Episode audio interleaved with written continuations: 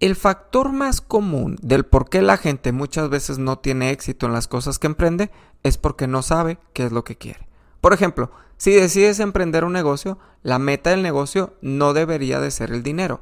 Debe de haber algo más profundo que solo eso. Quizá un negocio te ayude a solventar, y claro que sí, las necesidades económicas, pero debe de haber un motivo más amplio que solo eso. ¿En qué quieres tener éxito? Ese es el punto. Si vas a estudiar una carrera profesional, el tener un título no es solo la meta, debe de haber algo más profundo que solo eso. ¿Cuál va a ser el éxito en medio de toda esa situación? La mayoría de la gente no sabe en dónde quiere tener éxito. Y ese es el problema cuando no se establece una visión. La visión te va a enfocar en qué parte de tu vida quieres tener éxito. Yo soy el pastor Carlos López. Comencemos.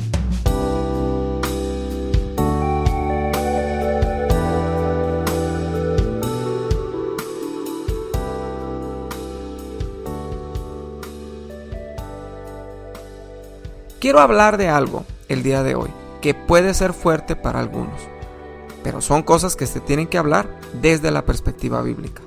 Dios no nos llamó a ser mediocres. Proverbios capítulo 2 verso 29 dice lo siguiente, ¿has visto un hombre solícito en su trabajo?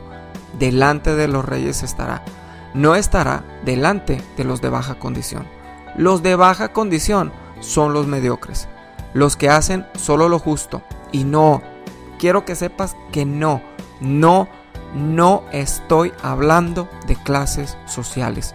No estoy hablando de si tienes o no tienes dinero, de si vives o no vives en determinado lugar, de si tienes ropa de marca o de cualquier otra cosa, de si manejas un carro de determinada compañía, no lo sé, el éxito no es ese. Quizá hay personas que así lo ven, pero eso no es el éxito. Imagínate si así fuera el éxito en la vida de las personas, sería una pesadilla más del 10% de la población mundial vive en pobreza extrema y otro tanto es pobre nada más. El dinero no determina tu éxito. Dijo Nehemías en la oración que está haciendo en el capítulo 1 y te voy a invitar a que lo leas completo, todo el capítulo, el día de hoy. Mientras está intercediendo por el pueblo, él dice lo siguiente, concede ahora éxito a tu siervo. El éxito proviene de Dios.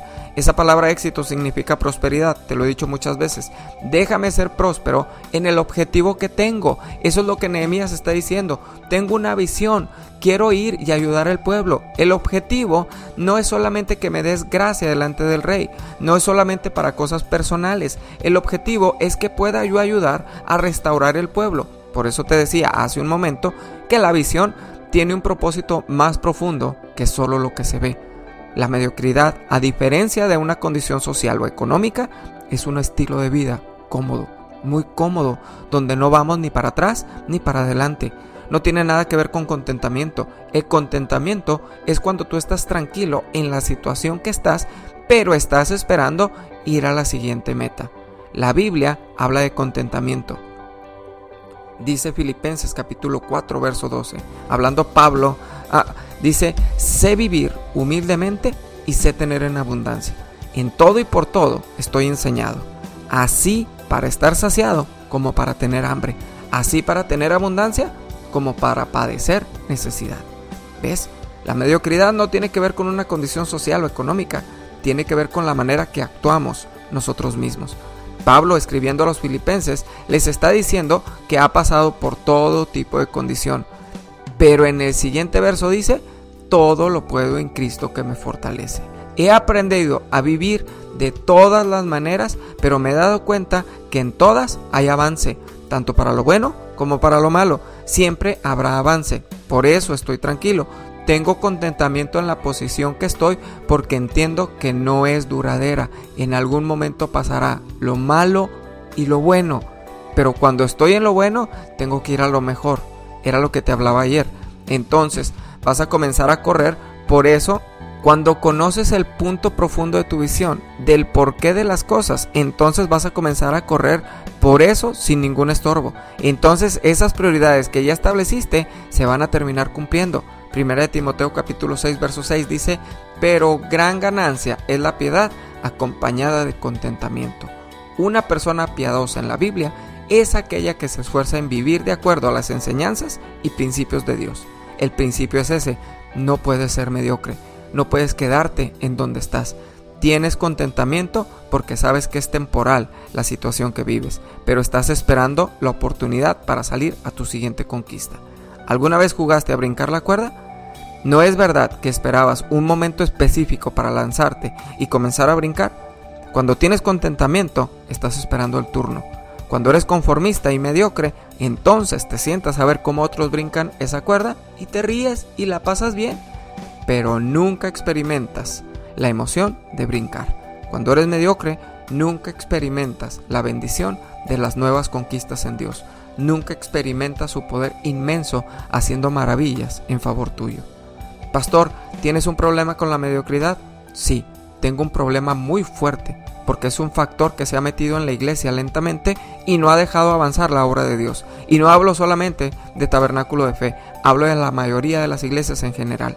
Vemos cómo otros prosperan y tienen éxito, y la mayoría de las congregaciones están sentadas en sus laureles, viendo el mundo avanzar. No hay un pueblo cristiano que se levante y alce la voz ante la injusticia. No existe el pueblo cristiano que alce la voz y exija cambios en la sociedad. No hay pueblo cristiano en general que impacte gobiernos y los que sí lo hacen son duramente criticados por todos los que están sentados viendo el juego de la cuerda solamente. Tengo un problema con el pueblo cristiano mediocre porque se supone que conocen a Dios, el que lo cambia todo y siguen viviendo de la misma manera. No tengo problema con la gente que no lo conoce, que no tiene avance. Pero ¿qué crees? Ellos no conocen a Dios. Tu visión tiene que ser profunda. Si levantas un negocio y solo es por dinero, eso es mediocre. Si vas a estudiar solamente por estudiar, eso es mediocre. Te voy a decir algo.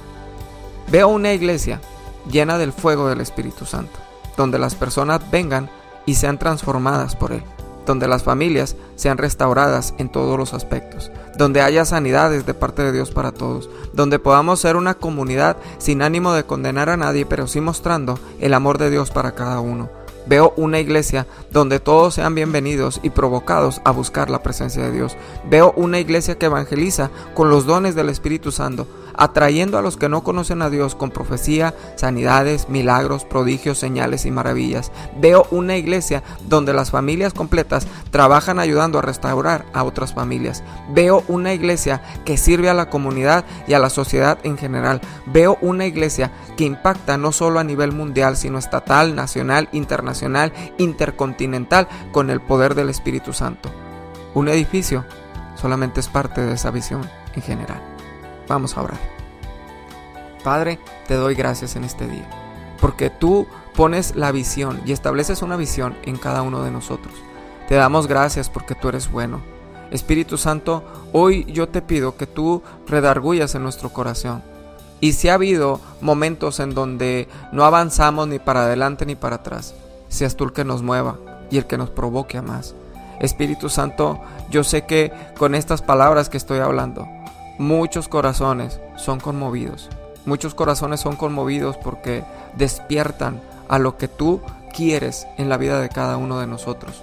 Te amamos y te honramos a ti. Señor, te damos toda la gloria porque tú eres bueno. Te damos todo el honor porque tú eres el que nos quiere llevar a más.